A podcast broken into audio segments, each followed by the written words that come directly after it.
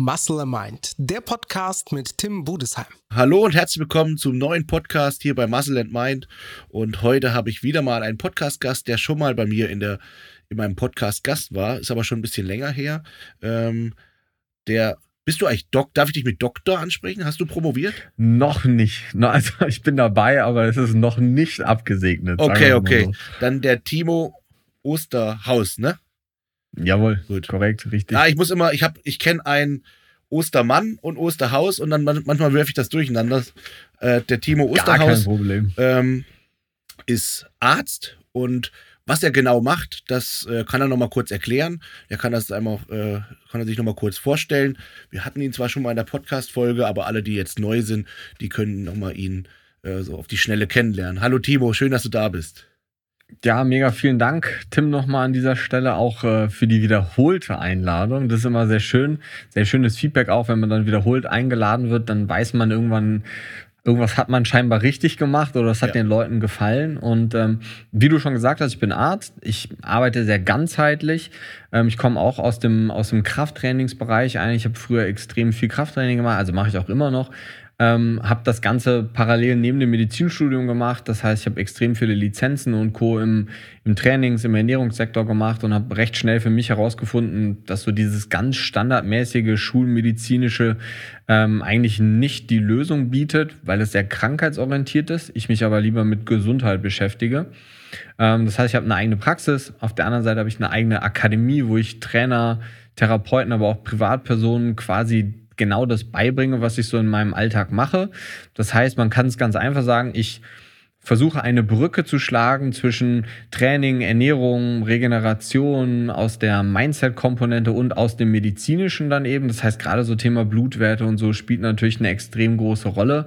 Und ich bin auch der festen Überzeugung, dass gerade Trainer und auch Coaches eben so mit die Therapeuten, kann man ja schon fast teilweise sagen, die sind, die den Menschen häufig deutlich mehr helfen können als Ärzte, wenn spezifische Erkrankungen ausgeschlossen sind, weil Ärzte sich halt sehr selten gut mit Gesundheit auskennen. Und das ist genau das, was ich mache. Das heißt, wie gesagt, auf der einen Seite bringe ich Menschen das bei, auf der anderen Seite ist das genau das, was ich in der Praxis bei mir mache. Das heißt, ganzheitliche Untersuchungen, alles, ähm, dass man sich das ganze Blut im Detail nochmal anschaut, reden wir bestimmt gleich ja nochmal im Detail drüber. Genau.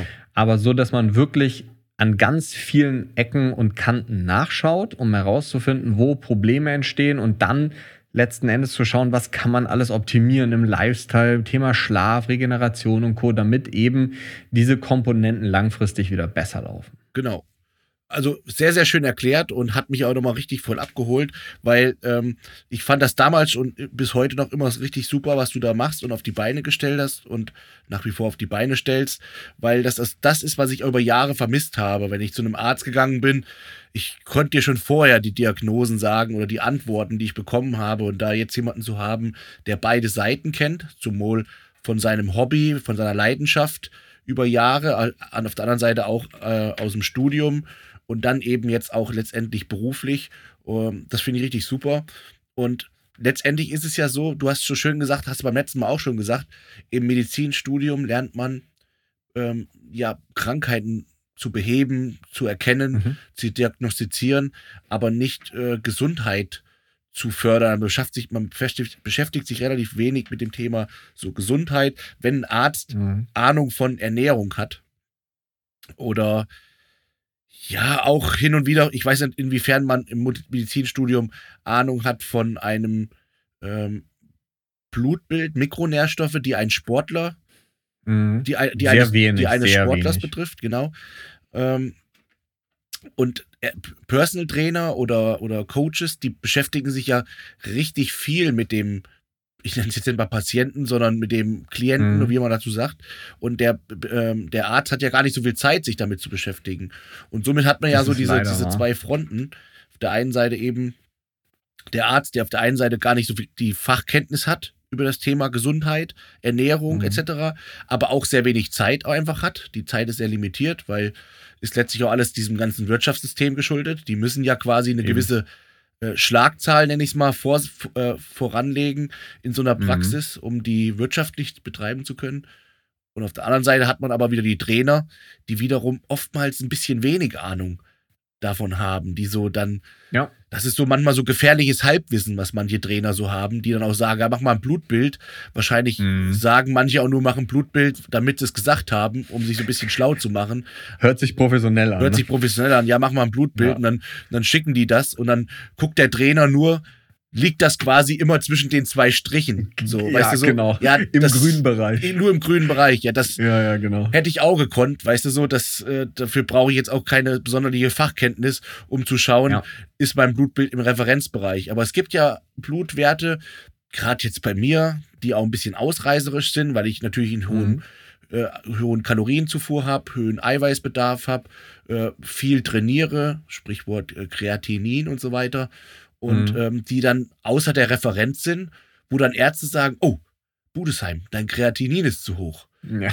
Und dann sagen dann auch gewisse Trainer, die sagen, oh, Kreatinin, da musst du mal dies und das. Also wie gesagt, so gefährliches Halbwissen. Und Mhm. äh, du bist da die Brücke. Und ähm, deswegen nenne ich es heute mal die Vampir-Folge, in der wir einfach mal so ein bisschen über ja, so Blutwerte und alles, was so dazugehört, ähm, einfach sprechen. Ja, aber du hast das super zusammengefasst. Ich glaube, es, es ist so eine ganz große Lobby. Auf der einen Seite die Ärzte, die nach Krankheit suchen, die sich so mit diesen funktionellen Geschichten wie Mikronährstoffen und Co. nicht auskennen.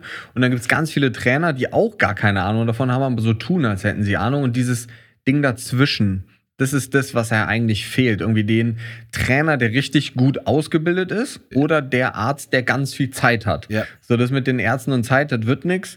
Das ist ja genau der Grund, warum ich die Academy gegründet habe, um Trainern das Wissen eben beizubringen. Und das lernt man halt auch jetzt nicht in so einer B-Lizenz oder Genau. A-Lizenz oder sowas. Und ähm, grundlegend muss man sagen, ist, du hast es auch ein sehr gutes Beispiel genannt, du hast jetzt dich gerade als Beispiel genannt. Das ist ja so der Referenzbereich in den Blutwerten, ist ja schon so das eines der Grundprobleme, wenn es um ein Blutbild geht. Weil das ist so grüner Bereich, gelber, roter und das bedeutet ja theoretisch für den Otto-Normalverbraucher mal, aber im gelben und im roten Bereich ist alles schlecht und im grünen ist alles gut. Das sagt dieser Referenzbereich aber ja gar Genau. nicht aus. So, das ist ja was komplett anderes, auch wenn das grafisch immer schön dargestellt ist mit so einer Ampel.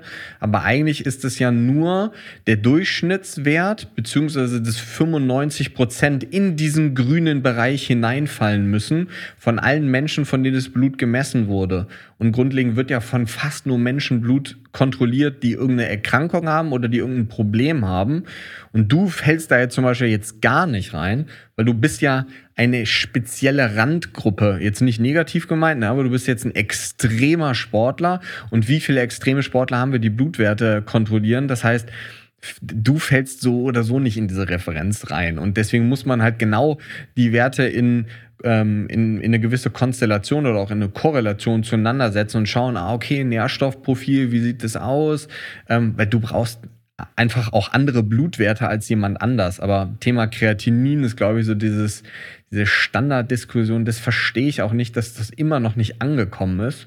Ähm, muss ich ehrlicherweise sagen, auch so im Grundstudium, also wenn du Humanmedizin studierst, sollte jeder eigentlich danach wissen, ja, das ist ein Wert, um herauszufinden, ob die Niere nicht gut funktioniert.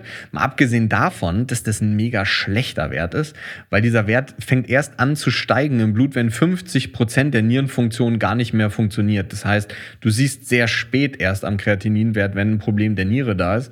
Aber das ist halt auch ein Wert, der davon abhängig ist, wie viel Muskulatur oder wie viel Muskelmasse ich habe und ob ich Kreatin nehme. So, und ich kenne das gar nicht, dass ich früher beim Hausarzt gewesen bin, habe Blut abgenommen bekommen und der hat mich immer angerufen danach und gesagt, Herr Osterhaus, das ist nicht gut, was Sie machen. Ihre Kreatininwerte und CK-Werte, die sind so hoch. Ja, ja, genau. ist, äh, wir müssen was anders machen und so. Und ich habe immer nur gesagt, super, vielen Dank fürs Gespräch, reicht mir schon, danke. Aber dann nehmen wir Ähm, direkt weil den Kreatinin mal jetzt auf, direkt so. Ähm, ein Déjà-vu wollte ich gerade noch erzählen, was mir gerade so kam, Mhm. als wir schon mal darüber gesprochen haben. Bei dem Trainer ist es ja oft so, dass der sich zumindest oftmals dann einer Besserung annimmt. Bei Ärzten ist es oftmals so, um jetzt Ärzte zu in den Dreck zu ziehen, aber viele Ärzte sind leider so, die haben dann einfach Jahre studiert und haben sich da im Studium echt den Arsch aufgerissen, was ich auch echt äh, erstmal großen Respekt dafür, bis man erstmal Arzt ist, es ist ein weiter Weg. Aber die sind dann oft zu arrogant, sich dann irgendwie was anzunehmen. Wenn ich einem Trainer sage, ah, hier, Moment mal, mach dich nochmal mal schlau, du bist ein bisschen fehlinformiert. Wenn das ein Arzt sagt, der sagt, was willst denn du jetzt von mir hier? Geh nach Hause. So. Von wegen fehlinformiert. Und äh, Ja, du hast aber mir erzählt, du hast sogar schon Oberärzte und alles Mögliche in deinem Coaching auch gehabt, weil die gesagt haben, Ja. Mensch, da habe ich gewisse Defizite. Hier, du bist doch da äh, so ein, so ein so ein Hybridarzt, der so beide Seiten kennt, erklär doch mal, wie ist denn das? Ne? Also hast du auch schon, schon einige Ärzte geschult in der Richtung, ne? Hybridarzt ist ein gutes Wort, das muss ich mir merken. Das, ist, das, das trifft es eigentlich Ja, das gut. ist so mein Wort 2021, weil ich mache auch Ja. gerade ein Hybrid-Training, weil ich das Training Ja. ein bisschen umgestellt habe. Ja. Nee, also tatsächlich, ähm, hast du dir gut gemerkt. Ich habe einige Ärzte auch bei uns in der ähm, Academy drin gehabt. Einige sogar, die dann daraufhin auf die Schulung hin im Krankenhaus gekündigt haben und jetzt was ganz anderes machen. Also Ach, dann in diesem ganzheitlich medizinischen Bereich. Ich habe aber auch einen Chefarzt zum Beispiel von der Gynäkologie.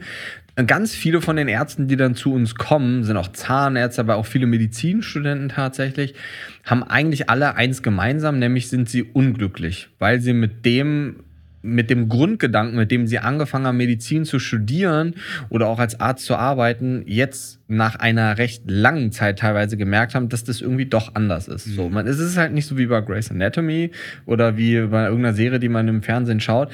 Es ist halt ganz oft auch sehr ernüchternd für den Arzt selber, weil man halt einfach überhaupt keine Zeit hat. So, das ist zum Beispiel der Grund, warum ich ganz bewusst sage, mit ähm, Kassenpatienten, auch wenn das jetzt hart gesprochen ist, arbeite ich nicht. Nicht, weil ich das, die nicht als Patienten haben möchte, sondern weil weil das nicht, nicht machbar ist, einfach, das mit der Kasse zu machen. Ich könnte das auch gar nicht, weil du musst erst einen Kassensitz kaufen und Ja, ja, sowas ist alles. teuer. Aber grundsätzlich muss man schon sagen, es wird immer mehr, dass es Menschen gibt, die anfangen zu merken, das ist es nicht, weil das Problem ist eigentlich weniger das Arztsein, sondern das System ist das Problem. Ne? Und Ja. das ist so das dahinter. Und deswegen habe ich zum Beispiel ganz früh am Anfang gesagt, so, mache ich nicht. Ich habe vor zwei Tagen habe ich lustigerweise wieder von einem Chefarzt in der Anästhesie aus dem Krankenhaus einen Anruf bekommen. Das ist ein sehr gutes Beispiel, weil der hat mich gefragt, ob ich arbeiten möchte im Krankenhaus. Der hat mir einen Job angeboten. Ich habe damals, ähm, also vor zwei Jahren, habe ich mal im Krankenhaus in der Anästhesie gearbeitet für längere Zeit. War auch total cool, mega Erfahrung, Notfallmedizin und so, super genial, feiere ich. Und dann ähm, hat er mich so gefragt, was machen Sie mittlerweile? Und habe ich ihm so erzählt und dann meinte er so, ja, wollen Sie denn jetzt nicht mal richtiger Arzt werden? Und da meine ich so, okay, gut, richtiger Arzt, okay, alles klar. Ähm, da sieht man aber auch einfach, der meinte das gar nicht böse, ja, der meinte das nur so scherzhaft. Aber es gibt ganz viele, die umdenken mittlerweile und merken, dass das, was wir machen, wo wir uns hinentwickeln, nämlich, dass wir Akutmedizin nutzen, ähm, wir sind super gut in Deutschland und weltweit Akutmedizin. So, wenn jemand einen Knochenbruch hat, einen Herzinfarkt, wir können extrem gut mit den Mechanismen, die wir kennen über den Körper und mit den Dingen, mit den Medikamenten notfallmedizinisch extrem gut arbeiten. Aber wir wenden dieses Wissen auch auf alle chronischen Erkrankungen an. Und das ist halt ein Problem. Und da spielt dieses Thema Lifestyle in der, in der Medizin einfach keine Rolle. Ja. Obwohl wir ja wissen, dass Schlaf und Ernährung ist ja auch logisch.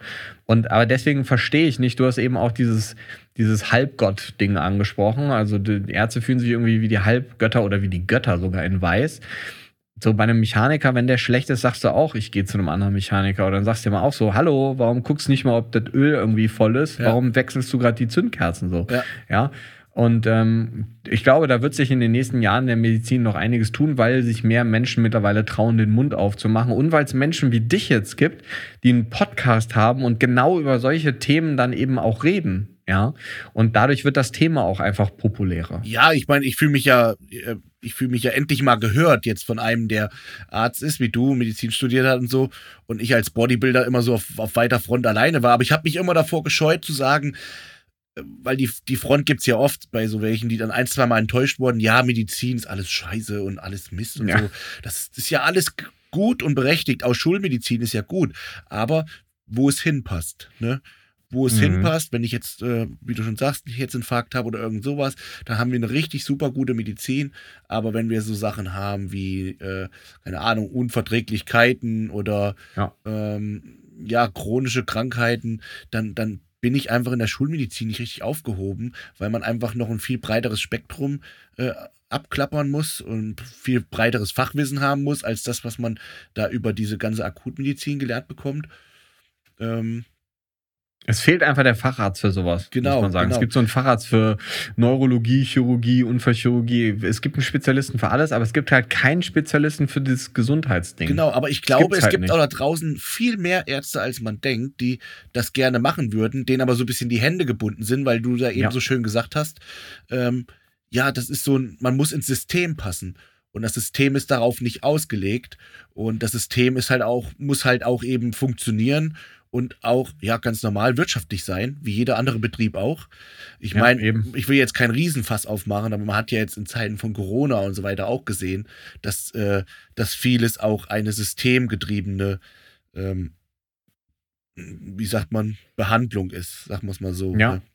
Ja, klar, das ist ganz viel geht vom System aus. Und das ist eben das, wo ich von vornherein gesagt habe, ich spiele da halt nicht mit. Cool. Also ich will das einfach nicht. Aber So. jetzt wollen also wir auch für mich ausschweifen jetzt, ne? um den, den Ärzte-Hate und, und was weiß ich, und diese ganzen Pro und Kontras, äh, Ärzte versus äh, Heilpraktiker beziehungsweise ganzheitliche Medizin, sondern unser Thema wird heute sein, so ein bisschen die Leute zu informieren, vielleicht nicht bis ganz ins Detail, sonst einfach zu sehr verwirrt. Man, das sind, das sind Themen, gerade bei Blutbildern, du kannst, äh, da kannst es bis ins letzte Detail spinnen. Ja. Ähm, also bis zum kleinsten Organ, was dafür zuständig ist. Aber fangen wir erstmal, weil das eben so, äh, so interessant war, mit dem Kreatinin an. Du hast auch gesagt, Kreatinin hat viele Einflussfaktoren, zum Beispiel auch, ob man Kreatin nimmt. Hat Mhm. wirklich der ein, die Einnahme von Kreatin wirklich ein, ein, eine Auswirkung auf den Kreatininwert? Ja, hat sie. Ja, ganz klar. Grundlegend ist das aber auch überhaupt nicht schlimm. Warum? Weil man muss sich, man muss sich immer überlegen, was ist denn Kreatinin? Also warum, man, ich habe eben gesagt, man nutzt das so als Parameter, um zu schauen, ob die Niere funktioniert oder nicht. Ja.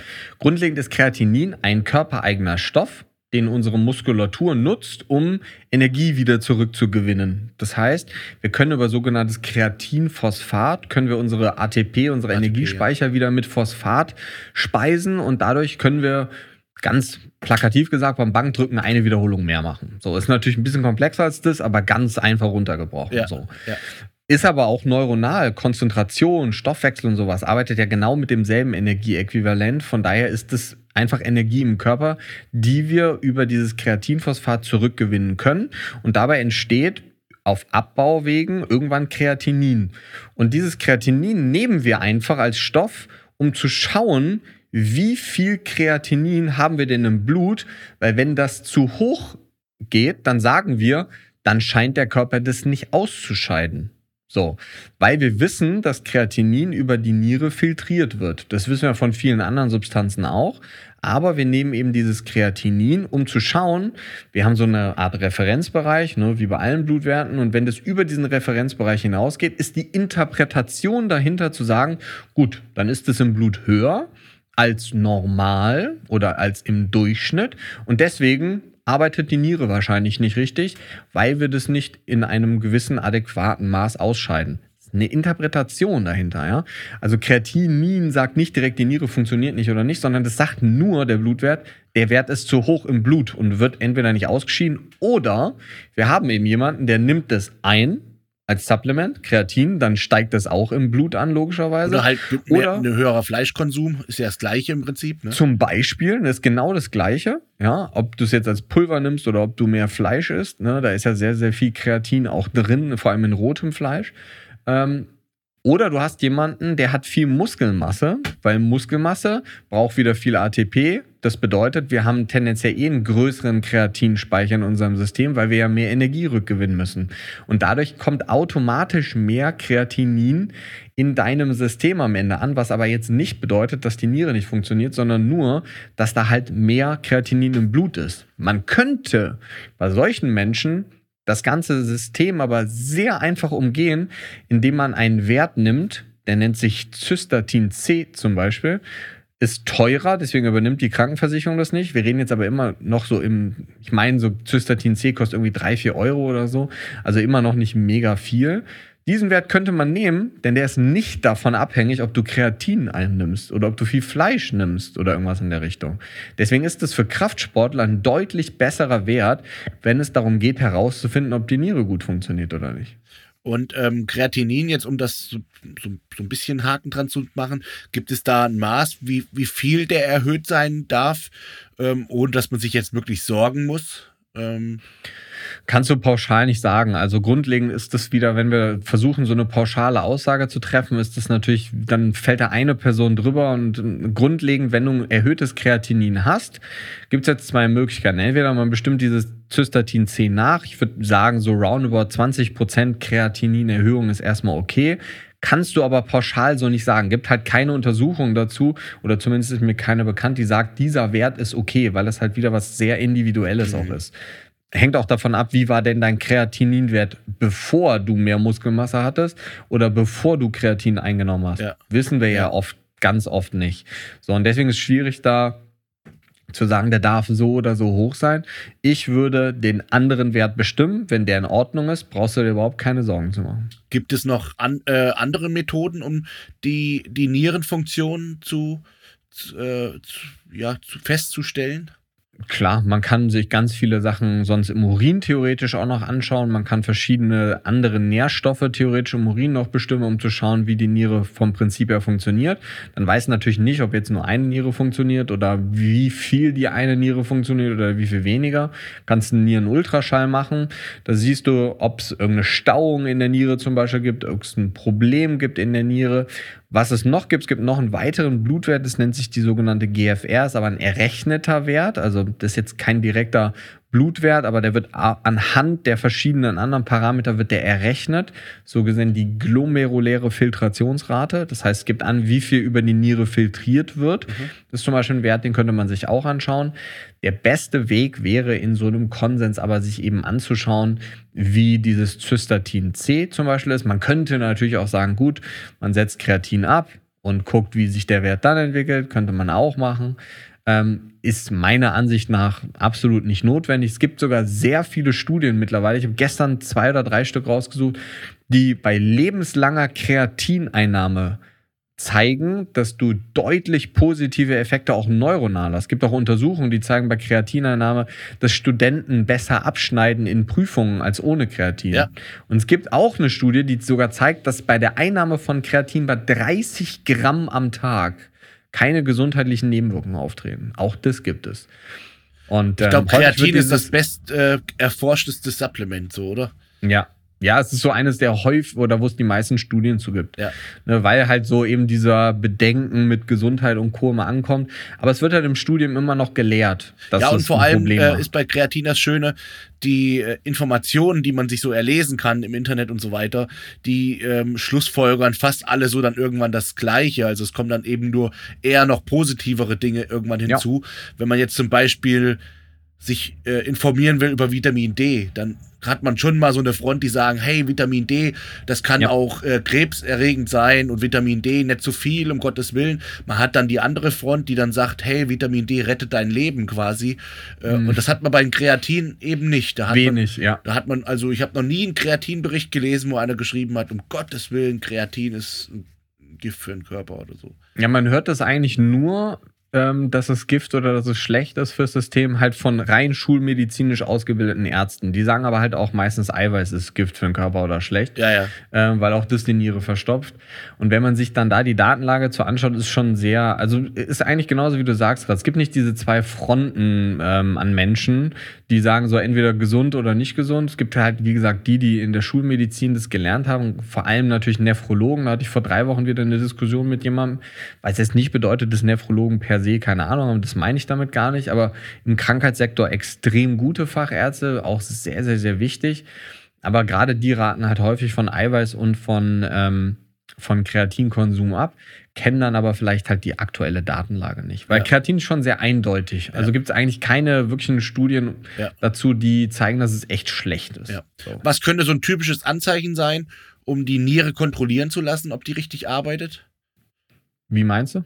Also gibt es so ein, so ein gewisses äh, Krankheits. Ach so, also welche so? Symptome welche, entstehen? Genau, welche Symptome, du? sorry. Genau, also Schmerzen in der Flanke wäre so was ganz Typisches, was gerade so für Niere spricht. Schmerzen beim Wasserlassen, generell weniger oder plötzlich ganz viel Wasser lassen. Ja, Ja. sind immer so Sachen, die in so eine Richtung Nierenversagen gehen können, dass plötzlich man überhaupt kein Urin mehr ausscheidet. Das können Sachen gehen, die in diese Richtung gehen, können aber auch sehr unspezifische Sachen sein. Ne? Also, Ja. dass man irgendwie Schmerzen im Rücken bekommt. Es ist ein sehr, sehr, sehr unspezifisches. Ist jetzt nicht so wie bestimmte Infektionserkrankungen, wo du eine Sache hast und du dann direkt sagst, so, das ist ein Leberproblem. So, Ja, ja. Das hast du bei Nierenproblemen sehr selten, ist sehr unspezifisch, aber gerade die Sachen, die wir jetzt gerade gesagt haben, könnten ein Anzeichen dafür sein. Mm. Ja, ich schaue jetzt gerade mal was. Und welche Blutwerte, wenn ich jetzt äh, sage, okay, mich interessiert das einfach mal, welche Blutwerte fändest du jetzt wichtig, die man nehmen soll, entnehmen sollte als Sportler? Wie viel Zeit hast du? also, also grundlegend, ähm, die meisten Menschen sagen ja so, ja, ich war beim Arzt, ich habe ein großes Blutbild gemacht und jetzt weiß ich alles. Grundlegend ist es erstmal eine sehr verkehrte Aussage, weil ein großes Blutbild ist quasi nur ein großes Bild des Blutes, also der Blutzellen. Ich weiß danach, wie viel weiße, rote Blutplättchen und Co. Was habe ich im System? Wie sind die geformt? Welche einzelnen weißen Blutkörperchen habe ich? Aber ich weiß nichts über meine Mikronährstoffe. Ich weiß nichts über meine Hormone. Ich weiß nichts über meine Organe. Ich weiß sehr, sehr, sehr wenig. Ein geübter Arzt kann daraus schon sehr viel lesen. Man kann daraus theoretisch auch schon ähm, lesen, ob man Magnesiummangel hat, ob man Eiweißmangel hat, ob man Probleme mit Vitamin B12, mit Folsäure und Co. Das kann man theoretisch an einem großen Blutbild oder an einem kleinen auch schon lesen. Aber wenn wir jetzt wirklich ins Detail gehen wollen, also wenn wir wirklich gucken wollen, wie das Thema Gesundheit ist, kann man natürlich einen allgemeinen Überblick über verschiedene Organsysteme wie Leber, Bauchspeicheldrüse ähm, sich holen. Das ist zum Beispiel, das machen aber auch die meisten Hausärzte. So, also das ist was, was ganz typisch ist. Leberwerte, Bauchspeicheldrüsenwerte sind ganz, ganz Standarddinge. Was schon ein bisschen komplizierter, eigentlich auch sehr standardmäßig ist, aber es ist Organschilddrüse, hat sehr viel mit dem ähm, mit unserem Gesamtstoffwechsel oder mit der gesamten Stoffwechselaktivität, aber auch mit Schwangerschaft, mit Zyklus, auch viel mit Zellteilung. Also ohne Schilddrüse geht in unserem Körper eigentlich nichts. So jede Zelle hat Schilddrüsenrezeptoren, so dass die Hormone dort andocken können. Und ich würde mir von jedem, der bei mir landet, würde ich mir Schilddrüsenhormone anschauen. Weil Schild, gerade bei Frauen ist das ein enorm großes Ding geworden mittlerweile, das Schilddrüsenunterfunktion so eine mit der Erkrankung ist, die enorm steil nach oben kommt, die ganz häufig aber was mit einem Nährstoffmangel zu tun hat. Das heißt, wenn wir uns jetzt Schilddrüse angucken, ist auf der einen Seite das TSH sehr wichtig. Das ist quasi so wie der Bürgermeister im Gehirn, was der Schild, oder man kann es so sehr gut mit einer, mit einer, mit einer Heizung vergleichen. Schilddrüse ist so ein bisschen wie Heizung in deinem Körper. Wenn die richtig auf Knallgas läuft, die Heizung, also die ist richtig hochgedreht und die Schilddrüse produziert viele Hormone, dann ist die echt warm. So, die macht wirklich warm, die Schilddrüse, über Stoffwechsel und Co. und Thermogenese. Und wenn dir warm ist im Körper, dann signalisieren diese warmen Hormone, die sind ja nicht wirklich warm, ne? aber die Hormone signalisieren dann deinem Gehirn, also der, der Stellgröße oder dem Regler dann letzten Endes und sagen, hey, du brauchst nicht mehr die Heizung ankurbeln, weil das ist warm genug. Also bitte nicht noch wärmer. Wenn es jetzt aber kalt ist und es sind zu wenig Hormone im Blut, dann regulieren die Hormone über so ein negatives beziehungsweise über einen Feedback-Mechanismus im Gehirn, regulieren die das TSH hoch. Und das TSH ist so ein bisschen wie derjenige, der in die Heizung geht und das von zwei auf fünf stellt dann. Und ganz oft funktioniert dieses System in sich dann nicht richtig. Und deswegen brauchen wir auf jeden Fall alle drei Werte. TSH, freies T3 und freies Genau, T4. die meisten das sind so die in wichtigen. ihrem großen Blutbild haben nur das TSH drin. Genau, das ist ganz oft der Fall, dass ähm, man dann vom Arzt kommt und die sagen so, ja, Schilddrüse ist super. Und dann, ja, woher weißt du das? Ja, TSH ist gut. dann, ja, okay. Und was mit den anderen Werten? Also grundlegend ist es schon, es ist sehr einfach gedacht. Weil man denkt dann, okay, wenn dieser Regelkreis funktioniert, dann bestimme ich eine Baustelle davon oder einen Baustein und dann weiß ich ja, dass die anderen auch funktionieren. So ist es aber leider ganz oft nicht. Das heißt, ich kann auch ein gutes TSH haben, aber ein viel zu niedriges FT3 und ein viel zu hohes FT4 geht auch, habe ich schon ganz oft gehabt. Und wenn ich dann nur TSH bestimme, denke ich, alles ist gut. Ist es aber nicht. Ja. So, und deswegen muss ich eben, wenn ich eine Aussage über die Schilddrüse haben will, alle drei Werte bestimmen. Gibt da noch mehr Werte, die man bestimmen könnte, so RT3, Antikörper und so, da geht es dann aber schon sehr ins Detail. Das heißt jetzt, wir könnten den Zuhörern jetzt nicht sagen, nehmt euch, wenn ihr so einen kleinen Check-up machen wollt, so ob Ja. quasi nur das Grobe stimmt in eurem Körper, nehmt euch die zehn Werte und wenn die in diesem tollen Bereich liegen, dann ist alles safe. Das kann man so einfach nicht sagen. Ähm, Ist ein, Wenn man ist ein bisschen schwierig. Leuten- Also ist ein, ist ein Ja. bisschen schwierig. Also man man, kann natürlich schon, man kann schon sagen, dass man irgendwie gerade Thema Schilddrüse, wie gesagt, diese drei messen soll. Großes Blutbild dazu machen, ist immer eine gute Idee. Wie gesagt, die Organwerte, Leber wäre zum Beispiel GOT, und GPT und Gamma-GT. Das könnte man zum Beispiel machen. Ähm, Bauchspeicheldrüse wäre zum Beispiel Lipase, Amylase, sind zwei Sachen, die man sehr gut machen kann. Da haben wir in Summe jetzt bestimmt schon 25 Werte oder so, weil im großen Blutbild sind, glaube ich, in Summe auch schon so 18, 19 Werte dabei, 20 ungefähr, mit den drei Schilddrüsenwerten.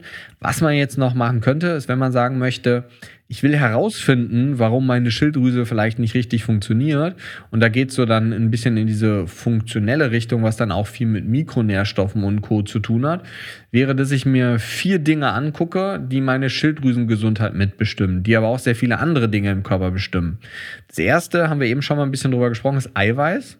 Das heißt, Gesamteiweiß kann man sehr einfach im Blut bestimmen, kostet 1,74 Euro, ist also auch nicht so teuer, muss man sagen. Ja, ist ein Wert, der ist sehr, sehr, sehr einfach und den kennt eigentlich auch fast jeder, muss man sagen. So Gesamteiweiß nicht wirklich das Problem. Das ist der erste. Dann hätten wir ähm, vom Prinzip her das Ferritin. Ferritin ist so der Eisenspeicher. Macht keinen Sinn, das Eisen im Blut zu messen. Das wird eigentlich immer mitgemessen, wenn man Ferritin bestimmt vom Labor. Aber wichtig ist, dass man sich den Eisenspeicher anschaut, weil der Eisenspeicher dir eben repräsentiert, wie viel Eisen du gesamt im System hast und nicht nur das, was du jetzt am Tag zu dir genommen hast oder nicht. Das heißt, der Eisenwert im Blut, also wenn man wirklich Eisen misst, das ist extrem anfällig durch extrem viele verschiedene Faktoren. Wichtig ist aber, wenn man dieses Ferritin bestimmt, dass man darüber nachdenkt, in welchen Situationen könnte das noch erhöht sein.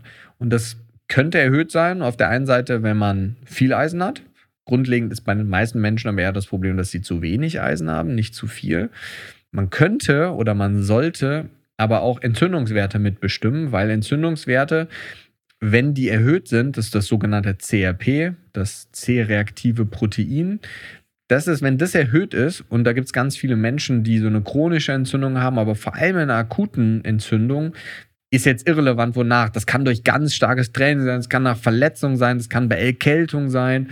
Wenn dieser Wert erhöht ist, dieses CRP, dann steigt das Ferritin auch an, weil die beide vom Prinzip her ein Akutphaseprotein sind. Das heißt, immer wenn es irgendwo eine akute Entzündung gibt, dann wird Ferritin und CRP im Blut, geht das nach oben. Und das würde ja bedeuten, du guckst dir den Ferritinwert an und denkst, wow, da ist richtig viel Eisen im Blut. Ist es aber eigentlich gar nicht, weil dieser Wert falsch hoch ist. Der wäre eigentlich vielleicht niedriger, ist aber durch diese Entzündung eben erhöht. So, und das ist ein ganz, ganz wichtiger Wert. Das Ferritin und das ist so der zweite Wert, wenn es ums Thema Schilddrüsengesundheit geht. Wir haben noch zwei weitere. Einen kann man im Blut nicht so gut messen, das ist das Jod. Jod kennen ja die meisten, auch gerade für Thema Schilddrüse. So, wir haben jodiertes Salz und Co. Grundlegend muss man sagen, Jodid ist eine sehr schlechte Form, um Jod aufzunehmen. Da wäre es viel besser, so Algen zu sich zu nehmen. Kelbalge zum Beispiel für Jod kann man im Blut aber nicht gut messen. Mhm. Du wirst es vielleicht irgendwann mal sehen, dass jemand kommt mit einem Blutbild und da steht Jod drauf. Macht keinen Sinn, das zu messen. Das ist fast rausgeworfenes Geld, weil diesen Wert kann man so ähnlich wie Eisen nicht wirklich für voll nehmen im Blut. Den kann man aber im Urin zum Beispiel bestimmen. Und da ist er deutlich aussagekräftiger. Und der vierte und letzte Wert fürs Thema Schilddrüse ist das Selen. Selen ist ein ganz, ganz wichtiger Mikronährstoff, wenn es ums Thema Umwandlung der Schilddrüsenhormone ineinander geht. Wir hatten ebenso FT4 und FT3 und wir brauchen Selen, um das inaktive FT4 in das aktive FT3 umzuwandeln. Haben wir also kein Selen, dann haben wir so eine Problematik, dass vielleicht Schilddrüsenhormone super sind, aber nur das Inaktive ist hoch und das, das Aktive, was wir aber eigentlich brauchen, ist halt erniedrigt. Und das ist häufig durch einen Selenmangel der Fall. Da ist aber wichtig, dass man das im Vollblut misst. Das heißt, wenn ich mit Mikronährstoffen arbeite, würde ich immer mit Vollblut ähm, Untersuchung arbeiten und nicht mit der Serumanalyse. Das ist dann was, was der Arzt eigentlich wissen muss oder was man dem dann am besten sagt, weil diese Mineralien sind viel aussagekräftiger, wenn man sie im Vollblut misst, als Kannst kurz wenn man den Unterschied sie im mal Serum erklären misst. zwischen dem Serummessen und dem Vollblutmessen? Grundlegend gibt es ganz viele unterschiedliche, man kann im Serum messen, es gibt EDTA-Röhrchen, es gibt äh, ähm, Homozysteinröhrchen, Natriumfluoridröhrchen. Du kennst es vielleicht, wenn man sich die Blutröhrchen anguckt, die sind, die sind unterschiedlich groß. Die einen sind gelb, die anderen sind grün. Also jedes Röhrchen sieht anders aus. Und grundlegend hat jedes Röhrchen irgendetwas, was das andere nicht hat. Das eine ist so beschichtet mit Antiblutgerinnung. Jedes Röhrchen kann also etwas Bestimmtes, was gewisse Substanzen in dem Blut zum Beispiel hemmt oder dazu führt, dass es nicht richtig konserviert wird.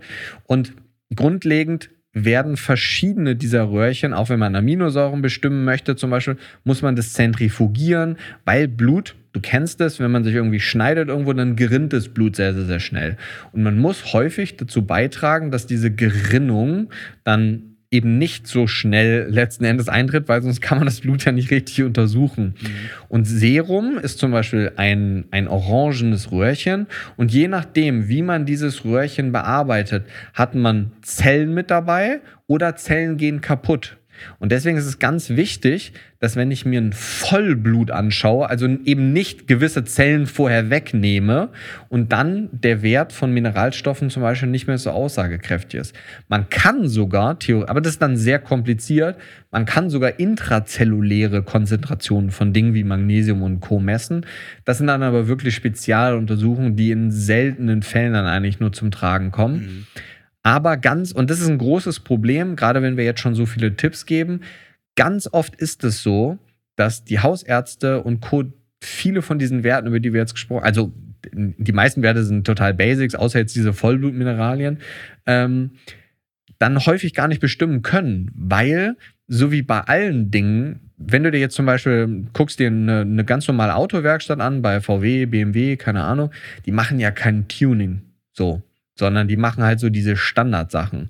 Und ganz oft ist es so, dass die normalen Labore, mit denen die meisten Hausärzte zusammenarbeiten, so diese Standardsachen machen. Aber halt nicht diese gesundheitsorientierten Sachen machen. Deswegen ist es ganz oft so, wenn ich Leute dann zu einem Labor schicke, die dann irgendwie in Berlin wohnen oder woanders und ich kriege dann die Blutwerte von denen, ist es trotzdem wieder im Serum abgenommen, weil die das dann nicht kennen oder nicht können.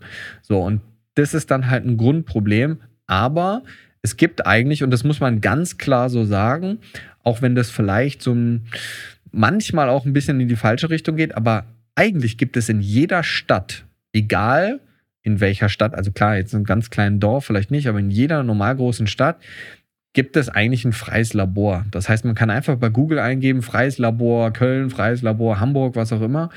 Und dann findet man ein freies Labor, wo man hingehen kann und sagen kann, hey, ich habe hier 40 Blutwerte, ich möchte genau diese Werte haben, bitte nehmen Sie mir Blut ab. Und dann nehmen die Blut ab, du bezahlst das selber und dann kriegst du die Werte. Da ist natürlich die Frage danach, wie macht man das dann mit der Interpretation? Das wird dann halt schwierig, ne, klar.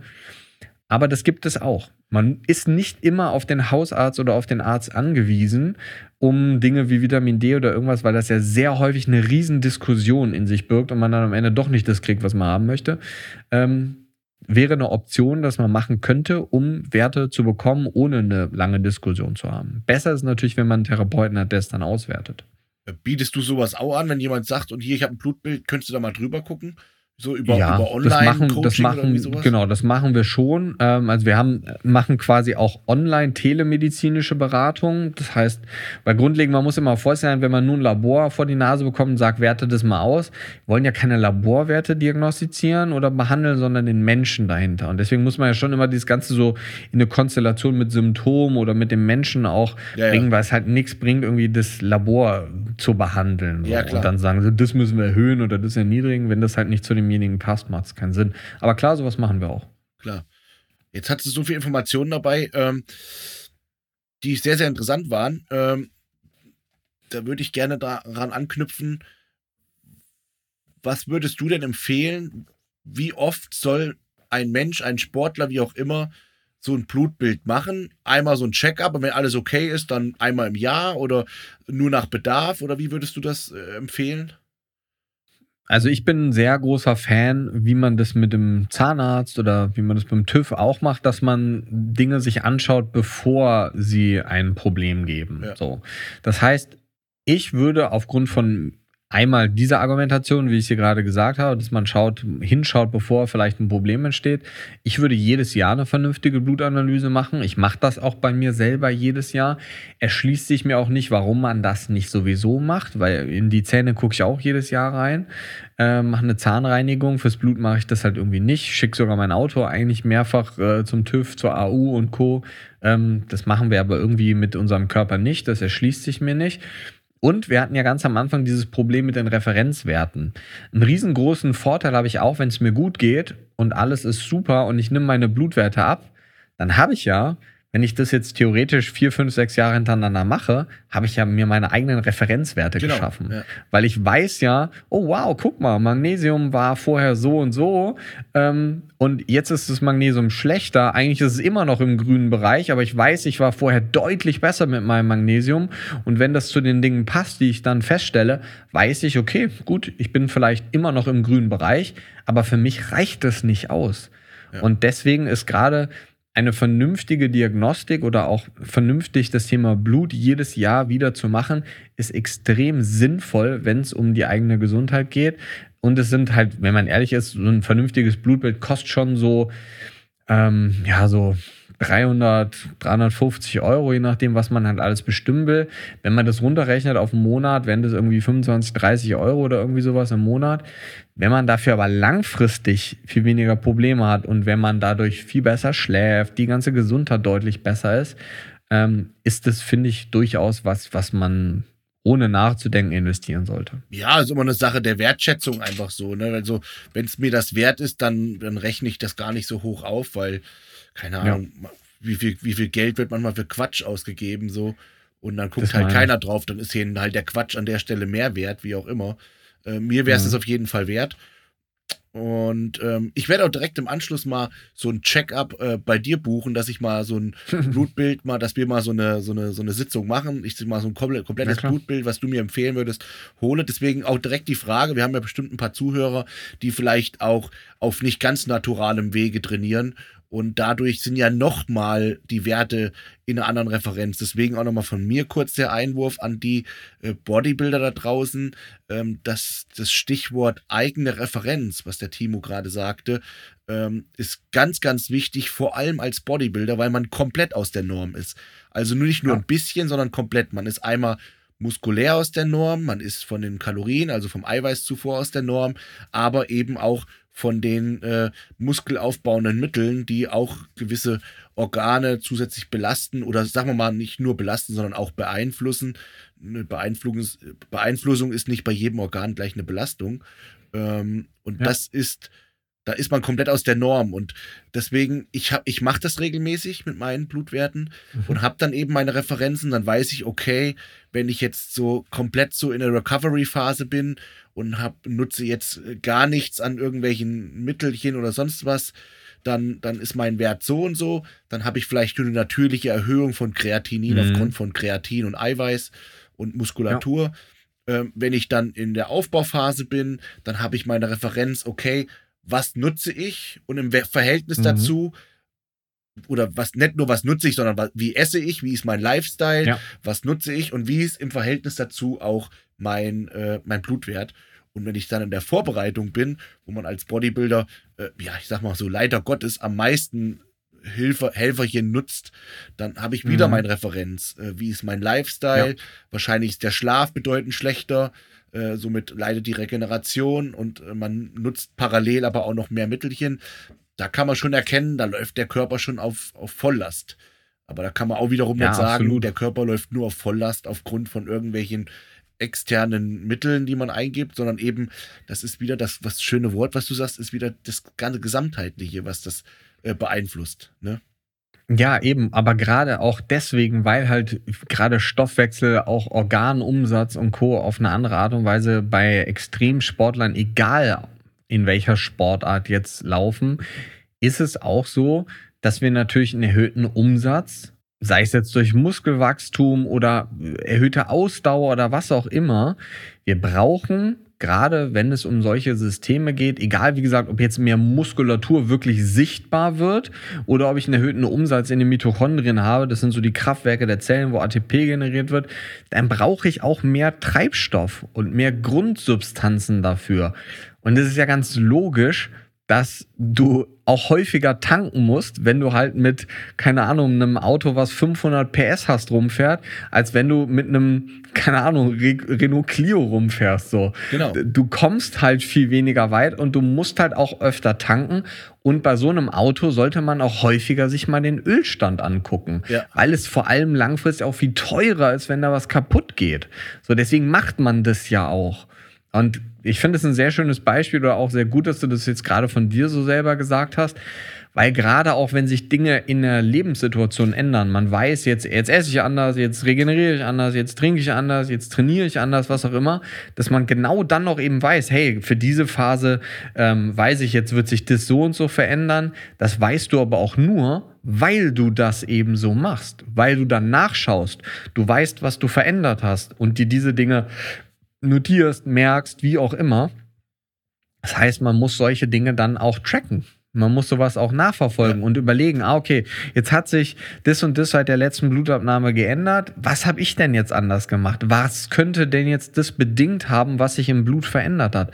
Ganz viele sagen dann zum Beispiel sowas wie, ich esse ganz viel Eiweiß, aber meine Eiweißwerte im Blut sind zum Beispiel sehr niedrig ganz, ganz häufiger Punkt. Ja. Ist ein sehr schönes Zeichen dafür, dass das Thema Darm dann nicht richtig funktioniert, weil es nicht bedeutet, wenn du etwas aufnimmst oder etwas zu dir nimmst, also durchs Kauen und es in deinen Magen reingeht, dass der Körper das dann auch aufnimmt. Ja, ich das sag, ist mein, nämlich wieder mein was Lieblingsspruch ist immer, Du, du, früher hieß es so, du bist, was du isst, aber in Wirklichkeit, ja. du bist, was du verdaust, so, ne? Ja, definitiv. Und da habe ich auch ein naja, was heißt tolles Beispiel ist es nicht, aber es war ein interessantes Beispiel.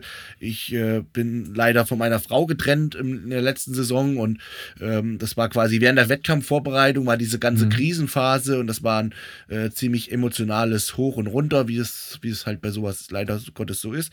Und ich mhm. habe aber als Bodybuilder, ich habe in der Vorbereitung alles abgewogen, alles immer gleich gemacht. Ich habe gleich trainiert, äh, gleich geschlafen natürlich nicht. Ähm, ja. Und der Körper hat aber ganz in, in verschiedenen Phasen ganz unterschiedlich reagiert. Auf Form von Wassereinspeicherung, Blähbauch oder dann war aber wieder alles Taco, da ging das Gewicht runter, der Bauch war flach, ich hatte mehr Leistung im Training, dann war wieder ein emotionales Tief und ähm, das war schon so interessant zu erfahren, auch wenn es jetzt im Nachgang jetzt kein schönes, keine schöne Erfahrung war, aber es war sehr interessant. Ich habe zum Beispiel einen Wettkampf, da habe ich die Form etwas verfehlt, aber ich habe genauso entladen und den Körper geladen mit Kohlenhydraten wie bei den zwei Wettkämpfen zuvor. Aber der hat einfach nicht so funktioniert, mhm. wie er sollte. Und das war eben. Ja, also erstmal danke, dass du das so offen teilst. Wusste ich noch gar nicht. Ja. Ähm, aber grundlegend ähm, ist halt das ja auch das Spannende am Körper, muss man sagen. Das ist auch, wenn wir Dinge gleich machen, kann es eben jetzt ganz überspitzt und extrem gesagt, wenn ich, also wirklich ganz extrem, wenn ich immer mit dem rechten Bein aufstehe und ich stehe dann an einem Tag mit dem linken Bein auf kann das schon alles verändern. Und deswegen ist so eine Referenz auch nichts, was zu einem Menschen eigentlich passt. Wir müssen uns natürlich irgendwo auch gerade ein gewisses System zunutze machen in der Medizin. Das würde auch nicht gehen, dass du alles äh, ganz individuell, das würde einfach nicht funktionieren im Krankenhaus, auch muss man sagen. Deswegen gibt es ja diese Referenzen. Aber es ist eben ganz, ganz, ganz oft oder eigentlich muss man sagen fast immer so. Die meisten Leute wollen so eine Wunderpille oder welche Supplemente soll ich nehmen? Ja, ja. ja, das sind Dinge, die helfen einem, aber die Basis, da kannst du mit allen Supplementen der Welt arbeiten, wenn du trotzdem jede Nacht nur fünf Stunden schläfst, wird es trotzdem nichts werden so, ja.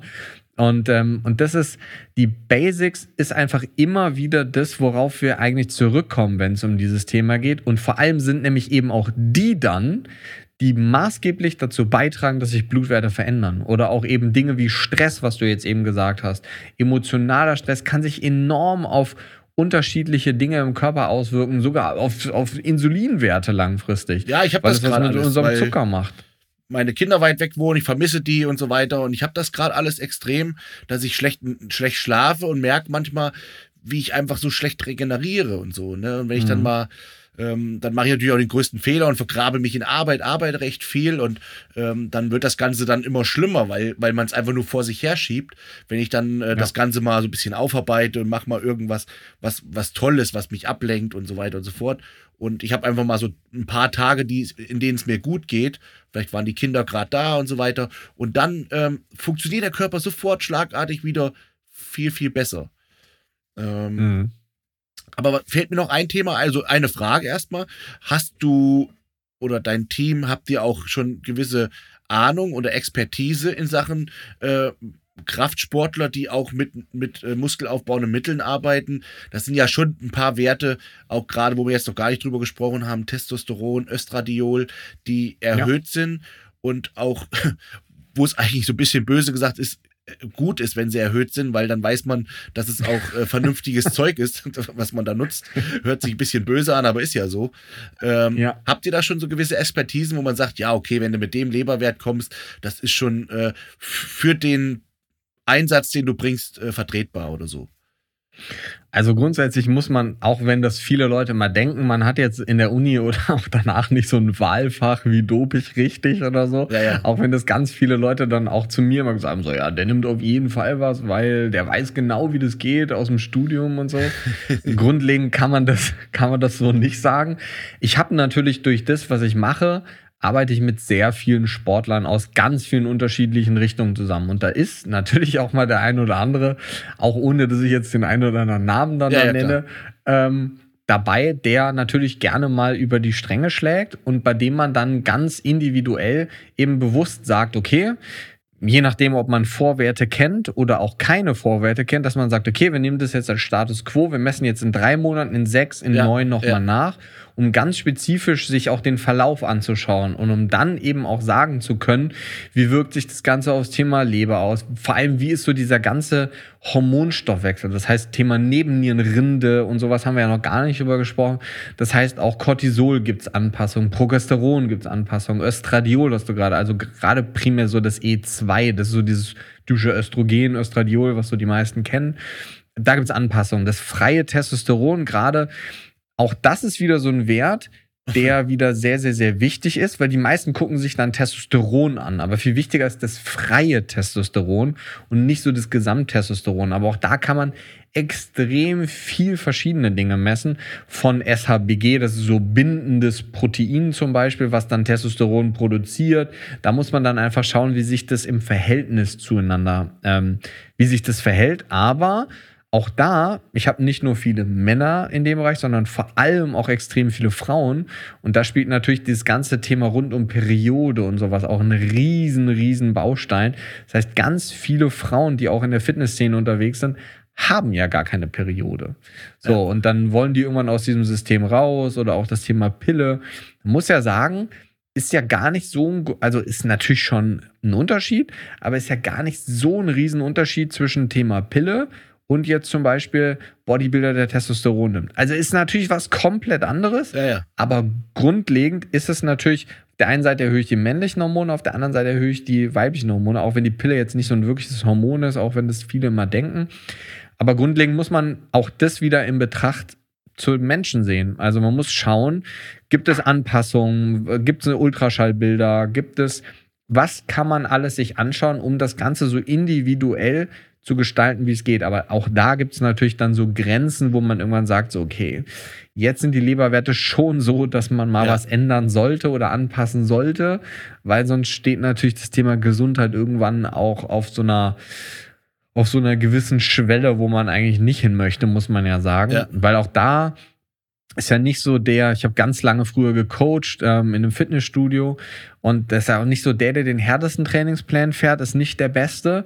Oder bei dir jetzt nicht derjenige, der ähm, quasi das Ganze am härtesten durchzieht, ist der, der auf der Bühne gewinnt, sondern der, der das am längsten durchhält, ist ja meistens der mit der besten Qualität. Genau. Ähm, ich habe das Video von dir mit Daniel gesehen zum Beispiel und ähm, das ist so, je länger man das Ganze macht, desto besser wird langfristig die Qualität und desto wichtiger ist es eben auch, dass man das Ganze mit einer gewissen Gesundheit macht, denn dann kann man es ja umso länger machen. Genau. So, und deswegen ist es eben so essentiell wichtig, in solchen Situationen ganz genau hinzugucken und sich da auch zu überlegen, wie gehe ich daran, was ändere ich und manchmal sind das auch nur so Mühsachen, die man verändert, die aber dann im System ganz viel verändern. Ja. Vor allem bei jemandem, der halt schon sehr, sehr, sehr viel im Leistungsbereich macht, muss ja. man ja sagen. Ja. Ja, ich habe das Glück, dass ich da mein Leben lang schon mit Trainern arbeite. Also früher der Detlef Herget oder heute dann auch mein Trainer, der Stefan Kienzel aus Österreich, die beide Medizin studiert haben und mir, ja. mir beide immer mit Rat und Tat zur Seite stehen konnten. Und dann war halt auch immer die Frage, naja, was nutzt denn jetzt gerade? Und dann hast du gesagt, dann gesagt, okay, aufgrund dessen ist das absolut so im, im Normalbereich. Ähm, und äh, es gibt da schon gewisse Grenzwerte, die das oder gewisse Toleranzen, die es haben darf, aber ist wie bei, bei jedem Metallbau, gewisse Toleranzen soll das auch nicht überschreiten, wie du es gerade so schön gesagt hast. Ähm, da fällt mir nur bei dem Testosteron halt noch ein, weil, wie du es eben dieses schön gesagt hast, mit dieser Pille und Testosteron, zwar klar, komplett was anderes, aber das ist wieder so diese Lifestyle-Geschichte oder diese, ja, ja, diese Mainstream-Geschichte. Also Pille ist völlig äh, anerkannt, so, also sozial anerkannt, wie sagt man dazu? Ähm, das ist so selbstverständlich, dass ein Mädchen mit 13 schon die Pille verschrieben bekommt oder nimmt und die kriegt sie sogar kostenlos und wie auch immer und äh, Testosteron. Damit will ich jetzt keine Werbung machen für Testosteron und jemand soll sich jetzt hier irgendwie was reinpfeifen. Also, die sollen erstmal alle gescheit trainieren, bevor sie überhaupt den Gedanken daran verschwenden.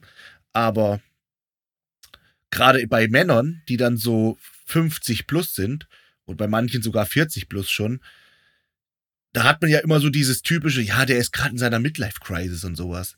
Und äh, ich habe das so im Bekanntenkreis, sehe ich das dann immer mal. Und wenn das dann auch tatsächlich welche haben, aber ich beschäftige mich ja so rundrum, rundrum mit vielen Dingen. Und ich sehe dann, ja, okay, der ist ungesund, der trinkt Bier, hat, ist mit 50, hat wahrscheinlich auch nicht mehr den besten Hormonstatus. Und ich glaube, dass viele, äh, weiß ich, ob es jetzt Schlafstörungen sind oder viele ähm, Erkrankungen oder sowas, dass vieles auch von, von, einem, von einem Hormonmangel, von einem Testosteronmangel herkusieren. Und da gehen die Ärzte wirklich sehr, sehr, sehr, sehr stiefmütterlich mit um. Also die kommen gar nicht auf die Idee, wenn da einer hinkommt und hat vielleicht sogar psychische Probleme, mal zu sagen, mhm. hey, komm, wir, über, wir, wir schauen mal nach seinem Hormonstatus, wie der so ausschaut. Da wird lieber, lieber so ein Psychopharmaka verschrieben, damit er wieder gerade in der Spur läuft. Und ähm, statt dem zu schauen, vielleicht braucht er vielleicht sogar so eine kleine äh, THT oder sowas, ne? Ja, klar. Also das ist tatsächlich auch gar nicht so selten, wie man denkt. Grundlegend gerade so Thema Nebennierenrindenschwäche und so, wenn man da aus dem kompletten Loch nicht rauskommt, ist das auch was, was sich auf den Testosteronwert auswirkt. Ja. Und gerade bei jetzt bei Männern ist das ähm, Thema Testosteron natürlich ein sehr, sehr großes. Bei Frauen ist es dieses Thema mit Depressionen und Schilddrüse und äh, Sexualhormonen riesengroß. Und das Thema Eisenmangel zum Beispiel führt langfristig zu einer Schilddrüsenunterfunktion und zur Depression. Ganz viele sind dann in dieser Depressionsschiene gefangen und sind dann irgendwie medikamentös eingestellt, haben aber irgendwie einen Ferritinwert von 10, der noch in der Referenz ist, je nach Labor, so meistens ab 15, aber ist geisteskrank niedrig eigentlich. Ähm, und man weiß aus neuen Daten, dass da solche Sachen eben zustande kommen. Dann führt sich den Ferritinwert auf, Depressionen gehen weg, Schilddrüse kommt wieder. Ähm, ist ja natürlich jetzt nicht immer so der Fall. Ja, ja. Aber ganz ehrlicherweise würde man die, die Pille für Frauen, würde man heute mit, dem, mit den Nebenwirkungen, die wir haben, würde man das nicht mehr zulassen, glaube ich. Also vor allem aus der Perspektive, man hat mehrfach Studien gemacht, dass man so eine Pille ähm, für einen Mann macht und die Nebenwirkung, man hat es nicht zugelassen wegen den Nebenwirkungen. Die Nebenwirkungen waren nicht so viel anders als die, die wir von der Pille von der Frau kennen. ja, also grundsätzlich wird das auch, wie du schon gesagt hast, sehr schnell und sehr stiefmütterlich verschrieben. Ja, dann möchte jemand größere Brüste haben, Brustwachstum und Co. Ja, geh mal eine Pille, ah, schlechte Haut, ah, Pille. Ganz oft wird dieses Thema Pille gegeben und irgendwann kommen die Frauen dann, setzen die Pille selber ab, dann kommt die Periode nicht wieder und dann landen die dann irgendwann dann gerne bei mir und ähm, wir beschäftigen uns dann anderthalb Jahre damit, alles Also zu machen, alles dann, wieder ja. aufzubauen und dann kommt irgendwann die Periode wieder. Und dann heißt es vom Gynäkologen, ja klar, das hat halt gedauert nach Pillen absetzen. Das, ja, vor allem, das, so ist auch manchmal so erschreckend, das ist so, so selbstverständlich geworden, wenn du zum Beispiel manche Mädchen, die immer recht ganz normale Mädchenfigur hatten und auf einmal fett werden, dann, dann wird dann so, dann sagt sogar die eigene Mutter, habe ich schon erlebt, ja, die, die nimmt jetzt halt auch die Pille. So.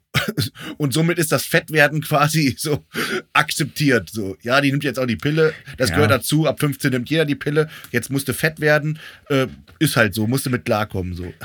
Ich glaube, es hat halt auch sehr viel damit zu tun, muss man ganz offen und ehrlich auch einfach mal so, also egal was für Nase ich damit auf mich ziehe, muss man ganz offen und ehrlich mal sagen, die meisten Leute haben auch keine Ahnung. Und die plappern halt einfach nur das nach. Woher sollen sie auch Ahnung haben? Ja, ja, klar. Die meisten Ärzte sind ja unantastbar und die reden auch nicht über Gesundheit. Die leben das ja selber nicht. Wenn du zu einem Ernährung, in, in einem Arzt gehst, der Ernährungsmedizin gemacht hat, fragst dich ja selber mal, machst du das auch, was du mir gerade empfiehlst? so, ja, oder du, du ja, ganz oft war das so, dass ich beim Arzt saß und dann während des Medizinstudiums und dann kommt der rein und dann kommt dir so eine Rauchfahne entgegen. Da ich auch so, hä? Haben, machen wir dasselbe Studium? Du weißt, was das macht, so, ja. Grundlegend ist ja auch okay, ist ja keiner unfehlbar, kann ja jeder ja. das machen, was er. Der Schuster hat ja die auch nur Menschen. Schuhe, ne? Ja, ist ja auch, ist ja, ne, ist ja auch in Ordnung so grundlegend. Aber man muss ja halt auch immer überlegen, so Dinge, die verallgemeinert werden irgendwo.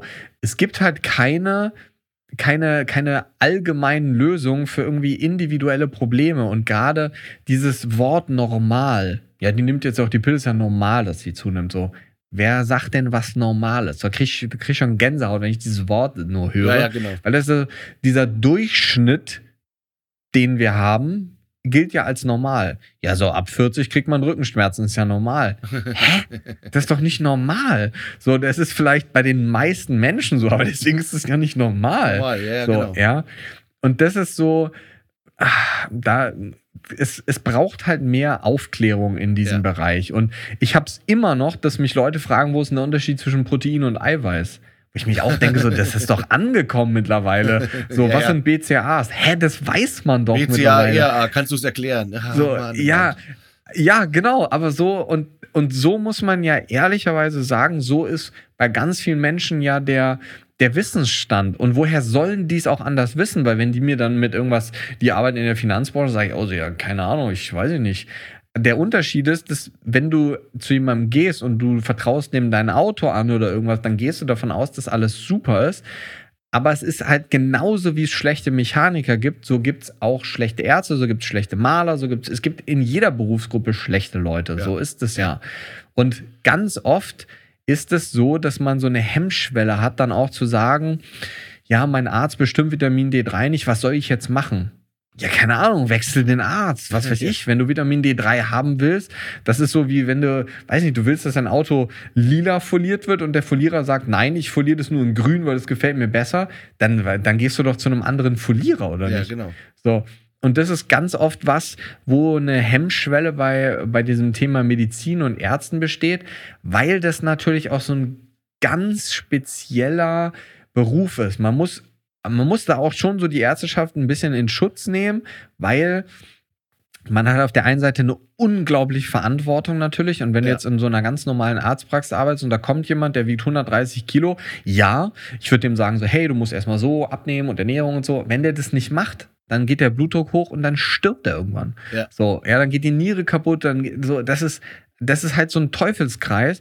Und wenn du diesen Teufelskreis nicht durchbrichst und da kommt das System dann wieder rein, du hast dann nicht die Zeit dafür, dir das zu nehmen. Aber ganz viele Menschen wollen halt auch nicht die Beratung. Die wollen einfach nur eine Pille.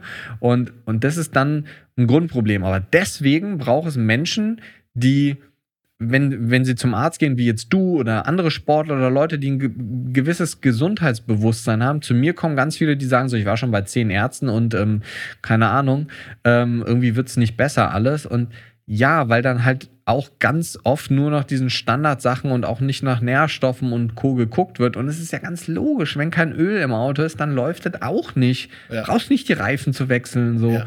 ja, macht halt keinen Sinn.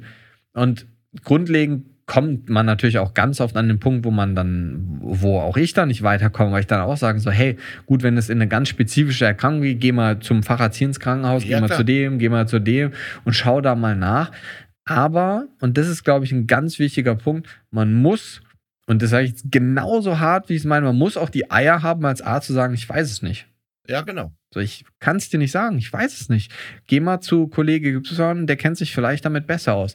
Und das passiert halt ganz oft nicht. Ja, ja. So, und das ist so mit vielen anderen Dingen natürlich ein Grundproblem. Aber wie gesagt, ich ja, lebe auch ja, in meiner Blase. Da hat man jetzt Mal auch drüber gesprochen. Zu einem Kollegen verweisen, kriegen sie vielleicht noch übers Herz. Aber zu sagen, hey, ich glaube, das sind wir als Ärzte an der Stelle. Ähm, ich glaube, das ist ein anderes Problem. Ich gehe mal zu einem Heilpraktiker und schau mal mit einer Ernährungsberatung über das Gesamte drüber und so weiter. Das, das schaffen die ja halt dann schon gar nicht so, weil. Man, man ist immer in seiner Blase. Du bist auch in deiner, in deiner Bodybuilding-Blase. Du hast wahrscheinlich am meisten mit Menschen zu tun, die so in diesem Bodybuilding-Bereich so drin sind wie du. Ich habe mit sehr vielen Leuten zu tun, die im Medizinbereich sind, beziehungsweise in einem alternativen Medizinbereich. Zu mir in die Praxis kommt keiner. Aber ich würde mir sagt, schon, ich will würd mir schon zutrauen, dass ich jetzt auch sage, ich, ich traue mich aus meiner Blase raus, aus meinem Komfortzone ja, nein, das und sage, nicht. Absolut. sage geh, Absolut. geh dahin, der hat da besser Ahnung von oder sowas halt. Nee, ne? das, mein, das, das hast du falsch verstanden, das meine ich auch nicht, dass du dir das zutraust, absolut. Ich meine nee, nur, aber das meine ich ja, dass so Ärzte sich das oftmals nicht so eingestehen, dass sie jetzt sagen, hier, ähm, ja geh mal zum Heilpraktiker, der hat viel mehr Zeit, um mit dir darüber zu reden und ähm, mhm. vielleicht mehr Ahnung von Ernährung und so weiter. Das wäre toll, wenn das passieren würde, ja. Das wäre richtig gut. Ist ja wie so. bei, bei Zucker, bei Diabetikern so, das, die, die kriegen dann beigebracht, naja, wenn ein Almigurt-Joghurt isst, dann, der hat dann irgendwie 30 Gramm Zucker, also musst du dir 10 Einheiten Insulin spritzen oder sowas, ne? Aber das vielleicht ein ja, Naturjoghurt ja. mit, mit ja. TK-Beeren, dass der vielleicht einfach besser ist an der Stelle. Das, äh ja, und das ist so, und das ist ein sehr guter Punkt, den ich auch einfach nicht nachvollziehen kann. So, ja. wieso ja. ist es so? Warum kann man den Leuten nicht, und das ist halt so ein Systemding, du erklärst den Leuten lieber, wie sie bei einem, jetzt Beispiel Ernährung, wie du gerade gesagt hast, wie sie bei einer schlechten Ernährung richtig gegenarbeiten können, anstatt ihnen zu erklären, wie sie sich richtig ernähren. Ja. Das spielt halt im Medizinstudium keine Rolle. Also ja, du hast klar. kein Fach Ernährung oder so. Das hast du nicht. Du ja. hast Umweltmedizin und du hast so ein paar präventive Sachen schon, wo du auch über das Thema Ernährung mal sprichst. Aber da kommen dann nur so Wörter wie Mittelmeerkost und äh, Fisch, Mediterran und so. Da geht es nicht darum, ähm, wie viel Makro, Mikronährstoffe und so. Das ist in der Regel, also ich würde jetzt nicht über jede Uni das so sagen, ähm, aber an den Unis, an denen ich studiert habe, da war das nicht so. Und das muss man sagen, mhm. das ist eigentlich was, was es so geben müsste. Aber Ärzte sind halt keine Experten für Gesundheit. Das sind Experten für Krankheit. Ne? Und deswegen ist ja auch dieses Thema Blutuntersuchung einfach so ein, so ein wichtiges oder so ein großes, dass man so einen ungefähren Plan wenigstens davon hat oder wenigstens so ein bisschen weiß, in welche Richtung untersucht man Blutwerte. Und genau das hat mich ja auch dahin gebracht, die, die Academy zu gründen, weil ich einfach daran glaube, dass wir langfristig das System am positivsten beeinflussen können, wenn wir gesundheitsbewusste Menschen haben, wenn wir Trainer haben, wenn wir Heilpraktiker haben, wenn wir Physiotherapeuten haben, die auch das Thema Blutanalysen und Untersuchung langfristig verstehen können, weil wenn das der Fall ist, dann ist das Allereinfachste, dass sich das System langfristig verändert, beziehungsweise in, es sich in eine Richtung verändert, die dazu beiträgt, dass wir mehr gesunde Menschen haben, dass wir weniger chronische Erkrankungen haben und dass nicht nur die Menschheit gesunder wird, sondern dass wir vor allem dieses Bewusstsein für Gesundheit auch wiederbekommen. Das ist ja eigentlich so das A und O. Und deswegen sind halt so Folgen über Blutwerte zu reden, wie mit dir hier sind, super wichtig, weil dann ja. verstehen die Menschen was und dann wird auch, dann wird auch der, dieses, ne, Angebot und Nachfrage bedingen sich. So, dann, ja. der Bedarf wird größer, dann wird auch das Angebot größer werden. So. Ja. Nur deswegen gibt es ja auch Menschen wie mich. So, ich fand das schon immer spannend anders und so, aber wenn es die Menschen nicht geben würde, die das annehmen würden, dann, dann, dann könnte ich mir auch nichts zu essen kaufen am Ende des Tages. Ja, so. klar, logisch. Ähm, ich habe eigentlich nur zwei Themen jetzt so abschließend. Äh, und zwar das Thema ist gerade so ein bisschen zumindest in meinen Kreisen so ein bisschen in den Vordergrund gerückt und zwar das Thema Adernlass. Wann macht man Aderlass? Mhm. Ist das eine gute Sache? Soll man es regelmäßig machen? Vielleicht da einfach zwei, drei Worte zu. Ähm, ja. Genau. Also Aderlass ist ja letzten Endes einfach das ähm, Aus- oder das Ablassen von Blut vom Prinzip her. Genau. Macht man therapeutisch gesehen am meisten oder am häufigsten, wenn man eine Überladung von Eisen hat, zum Beispiel im System, also quasi das Gegenteil von einem Eisenmangel. Ähm, gibt so eine Erkrankung, nennt sich Hämochromatose, da kann man das machen. Ähm, es ist ein, ein, ein Thema, was man von ganz vielen verschiedenen Seiten beleuchten muss und keins, wo man jetzt Ja oder Nein sagen kann. Weil grundlegend kann das auch sehr, sehr, sehr viele Probleme machen, einen Aderlass zu machen. Ähm, weil ich damit auch sehr, sehr, sehr viele andere Nährstoffe aus meinem System raus. Ich habe jemanden in der Familie, die eine, ähm, eine Bluterkrankung hat, eine Polycythemia vera, die produziert zu viele rote Blutkörperchen und damit wird das Blut zu dick. Die muss ständig eine Aderlass machen, sonst hat die ein Grundproblem. Aber die ist auch ständig, hängt die irgendwo anders am Tropf, weil die Mikronährstoffmängel ohne Ende hat, weil halt ganz viele andere Sachen eben auch verloren gehen. Und es ist eine Frage des Ziels oder der, der, des Status quo bei jemandem. Jetzt einfach so aus Spaß einen Aderlass zu machen, würde ich nicht machen. Aber wenn, wenn je nachdem, was für eine, für, eine, für eine Ausgangssituation man hat, ist es manchmal die einzige Option, die man hat. Ja, ja. Und ähm, jetzt die, die letzte Frage, die greift in die so mit rein, was du jetzt gerade schon erwähnt hast. Ähm, Vitamininfusion, also quasi äh, Mikronährstoffzufuhr über Infusion, macht das Sinn? Soll kann man das einfach so prophylaktisch so machen? Ich habe das zum Beispiel jetzt, ähm, ich, mir wurde da so eine Infusion äh, empfohlen, Eumetabol hieß die, da waren auch Aminosäuren mit drin und Mikronährstoffe, Vitamine und so weiter. Und ähm, ich hatte jetzt so ein bisschen äh, Post-Covid-Syndrom, also ich habe diesen Geruch und Geschmacksverlust schon seit über einem Jahr. Jetzt ist es teilweise so ein bisschen wiedergekommen, so partiell. Manche Sachen schmecke ich, manche schmecke ich nicht. Äh, riechen genau das Gleiche. Manche Sachen schmecke ich verändert. Und mhm. äh, aufgrund dessen habe ich dann einfach gedacht, komm, jetzt baller ich mich einfach mal regelmäßig voll. Alles zwei, drei Wochen mit einer Infusion. Ja, also grundlegend ähm, ich weiß nicht, ob du es jetzt weißt oder nicht. Ich mache sehr viel Nährstoffinfusion bei mir in der Praxis. Ähm, ich würde mehr hätte mir gewünscht, dass ich das früher herausgefunden hätte, also jetzt nicht als Therapie, sondern früher als für mich als als Patient selber. Das heißt, ich würde jetzt immer nur zu einem Arzt gehen, der eigentlich auch Nährstoffinfusionen macht, weil es also es ist jetzt nichts, was man einfach so macht, so dass ich jetzt, oh, Dienstag, heute hole ich mir mal Magnesium, äh, Zink, Vitamin C, Omega-3 und so. Man kann sogar Omega-3-Infusion machen, by the way. Ähm, also man kann theoretisch wirklich alles infundieren, so, ja. Grundlegend ist immer eine, natürlich wieder eine individuelle Frage, wie viel, was macht man. Ich mache sehr viel Eiseninfusion bei mir, ähm, weil das, wie gesagt, ein Thema ist, wo ich sehr, sehr, sehr viele Leute habe mit Eisenmangel. Grundlegend Vorteile bei Infusion ist, du kriegst sehr schnell sehr viel in dein Blut rein. Das kann aber auch ein Nachteil sein, weil wenn es zu viel und zu schnell ist, kann es Probleme machen. Muss man sagen, ist sehr selten der Fall, dass es Nebenwirkungen macht. Gibt es aber theoretisch natürlich, wie bei allen anderen Sachen auch. Und was einmal im Blut ist, wirkt mehr, als wenn ich jetzt irgendwie oral was aufnehme als Kapsel, was sowieso schwer ist zum Überdosieren, muss man sagen. Aber es ist eine Methode, mit der ich regelmäßig arbeite. Ich glaube, ich habe morgen alleine sieben Leute zur Eiseninfusion und am Mittwoch wieder.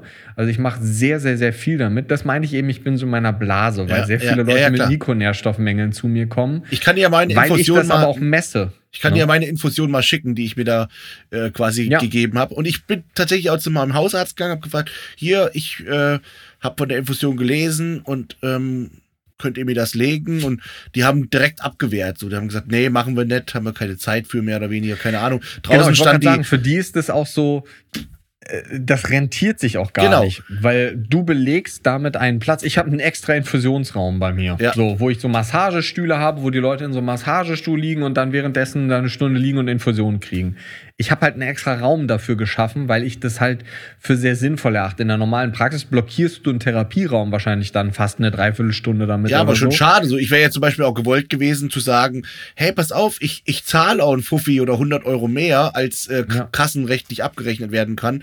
Äh, Hauptsache, es wird mir meiner angenommen. Und ähm, ja, die haben gesagt, die machen das grund ich natürlich bei dir. grundsätzlich nicht. Und ich habe dann einfach mir die Infusion in meine Eisenhöhle selber gelegt.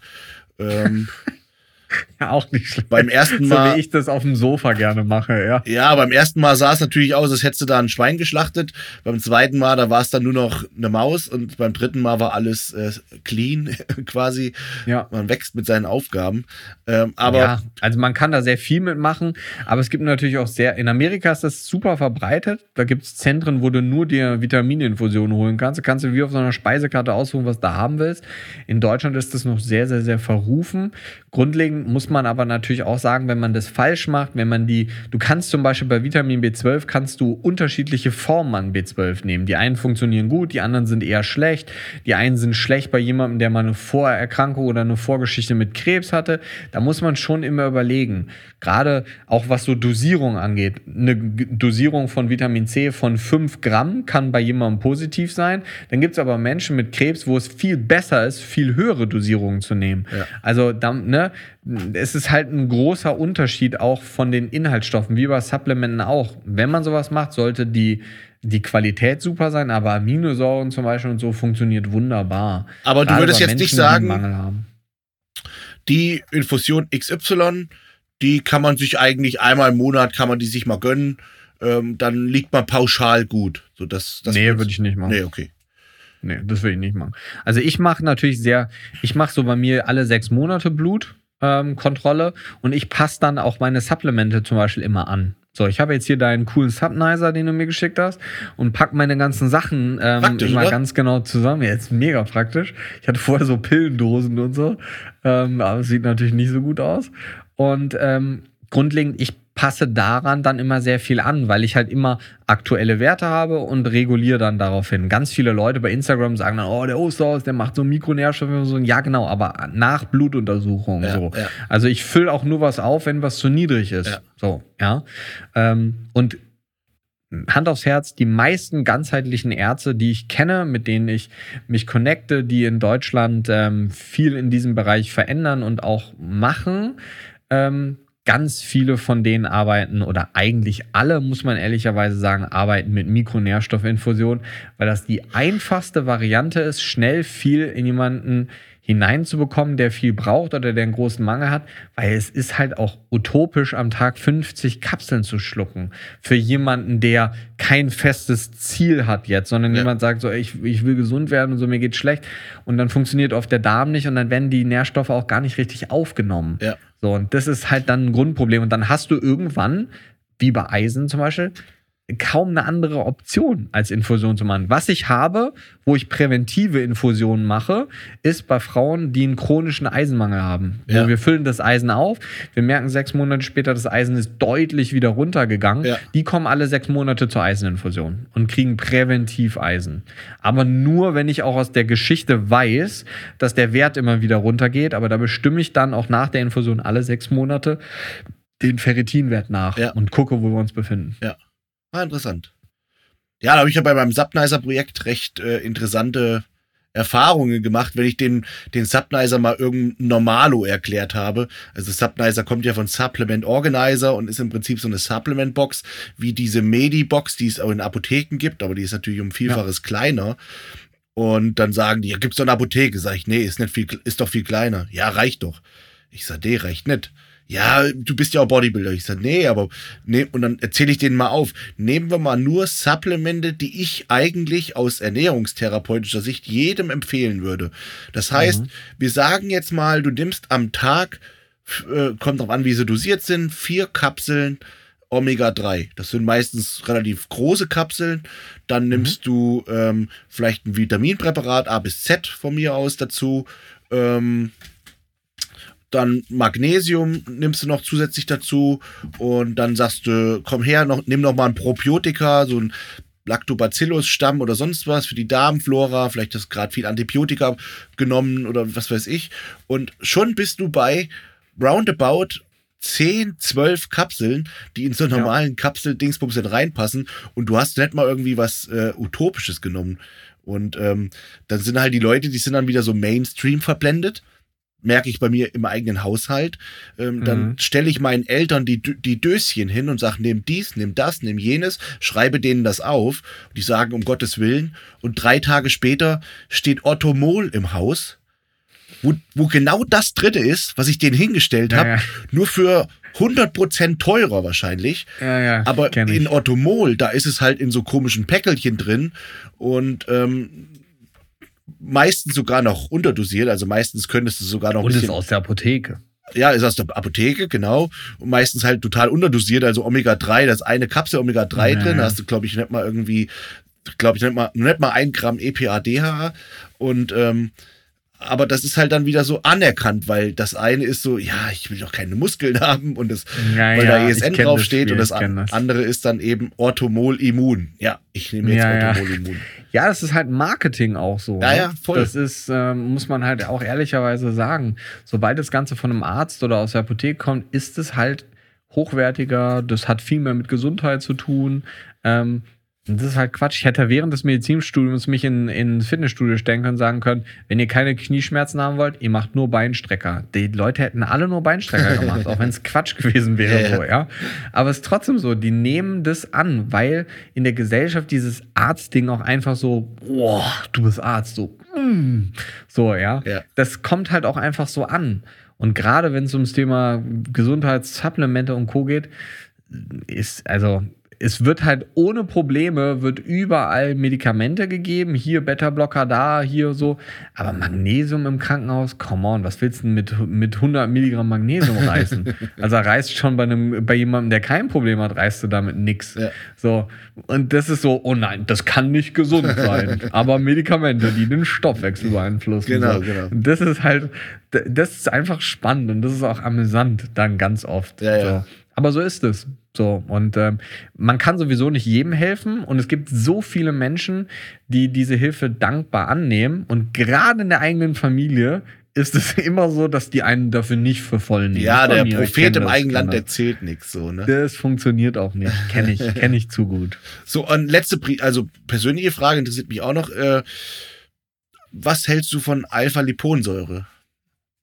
Ja, kann man machen. Funktioniert in Infusionen zum Beispiel sehr gut. Gerade so, wenn es ums Thema Entgiftung geht, ist das was, womit man arbeiten kann. Es macht bei vielen Leuten ein Problem, wobei man ehrlicherweise auch sagen muss, dass Entgiftung eigentlich immer ein Problem macht. Wichtig ist, dass wenn man dieses Entgiftungsthema angeht, ähm, man kann das theoretisch oral machen, man kann das IV machen, wo halt Alpha-Liponsäure theoretisch meistens eine Komponente von damit ist, um halt ähm, dieses Thema Entgiftung anzutreten oder auch ähm, therapeutisch anzugehen. Es macht sehr häufig Probleme bei Leuten, was aber nicht am Alpha, an der Alpha-Liponsäure liegen muss, sondern an diesem gesamten Giftthema, was halt Ja. ein extrem großes Problem ist. Ja. Ähm, ich habe eine sehr, sehr gute, sehr gute Erfahrung. Du kannst ja Entgiftung machen über ganz einfache Substanzen wie Mariendistel, Taurin, Zink und Co. Wichtig ist nur, dass du diese Gifte, die du halt natürlich über den Körper loswerden willst, dass du die bindest. So, und dass du halt, wenn du diese Entgiftung machst, dass du dann nicht die, die Gifte gehen halt, werden frei und setzen sich halt irgendwo anders wieder hin oder machen halt andere Systeme dann kaputt. Und das macht halt dann oft Nebenwirkungen. Und das heißt, da sind halt so Giftbindemittel, gerade im Darm, wenn du die Gifte dann ausscheiden willst über die Leber, wenn du die Entgiftung angeregt hast, quasi das Blut, was durch die Leber fließt, wenn du dann die Entgiftungsphasen anregst durch Zink, Taurin, Mariendistel und solche Sachen, geht es ja über die Gallensäure, die Gifte dann in den Darm und dann wird ganz oft der Darm ein Problem, weil die Gifte dann im Darm rumliegen. Und ähm, da macht es halt Sinn, sowas zu binden.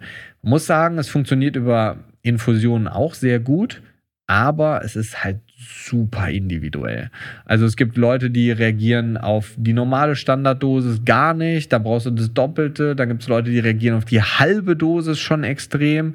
Das ist wirklich ein extrem diffiziles Thema, wo ich mir mittlerweile angewöhnt habe, wenn dieses Thema auch über Homöopathika zum Beispiel in Infusion, da soll mal einer sagen, Homöopathika funktionieren nicht. Wenn du mit Homöopathika in Infusionen arbeitest, kannst du Leute komplett abschießen. So, also, dass es denen super schlecht geht, weil du zu viel Gifte oder Leberentgiftung anregst und dann macht das das gesamte System durcheinander und dann ist den Leuten zwei Tagen lang schlecht und co. Und deswegen, wenn man sowas macht mit Alpha-Liponsäure, bitte immer bei jemandem, der das schon mal gemacht hat oder der auch weiß, was man macht, ähm, weil halt ganz oft machen dann verschiedene Organsysteme wie Gallen, ähm, zum Beispiel, wenn die Gifte in den Darm gehen, machen dann oft so die Schließmuskeln äh, dann zu und dann stauen sich die Gifte noch mehr an, dann kriegst du Bauchschmerzen und dann weißt du nicht, was du machen sollst. Und deswegen, wenn man sowas macht, gerne nicht in der Eisenhöhle einfach so, so dass man sich dann da hinsetzt, oh, heute mal einfach die Bohnensäure, mal gucken, was passiert. Ähm, das ist wirklich ein sehr diffiziles Thema, Okay. wo man halt auch eine, eine gute Ausgangsbasis braucht. Aber sehr, also hat definitiv seinen Stellenwert. Ja, weil mir das wurde mir mal so mega krass angepriesen. Das wäre so jetzt hier das Wundermittel Alpha-Liponsäure und dann kommen die halt auch Ist immer schon so. sehr lange ein gutes Mittel. Ja, Also aber schon Ewigkeit. Was bei mir halt überhaupt nicht zieht, ist dieses Argument, ja, das ist neu aus Amerika. So, da gebe ich Ja. gar nichts mehr drauf auf diesen Scheiß. So, ne? Wie dieses Clean, Clean Slate oder so heißt es, glaube ich. Das geht überall rum im Moment.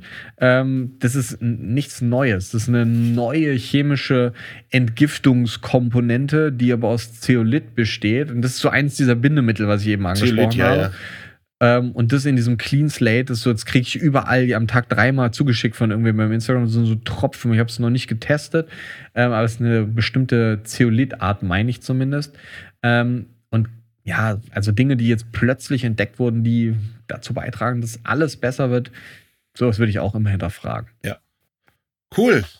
Dann mega vielen Dank auf jeden Fall schon mal für die ganz, ganz spannende Folge.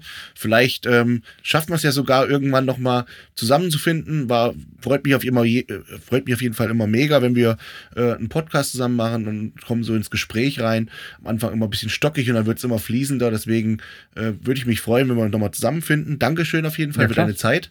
Du hast, glaube ich, um 18 Uhr auch einen Termin.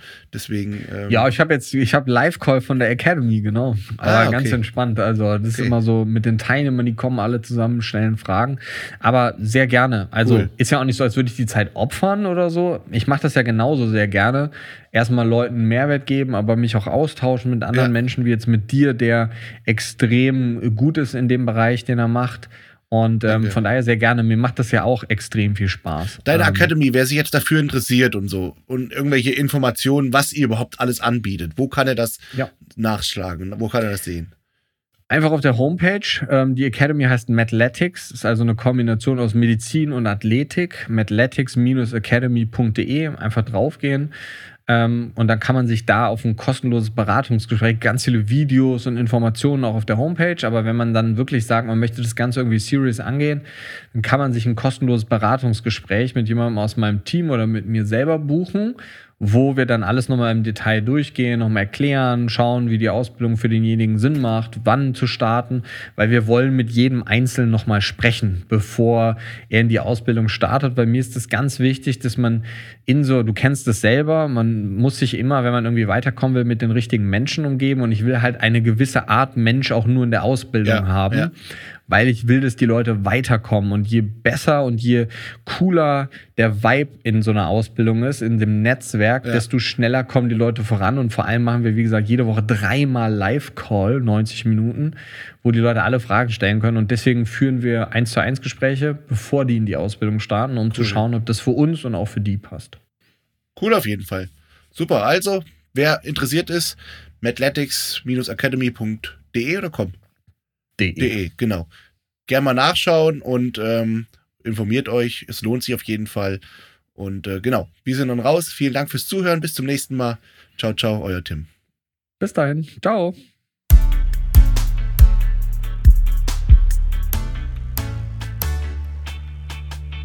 Muscle and Mind, der Podcast mit Tim Budesheim.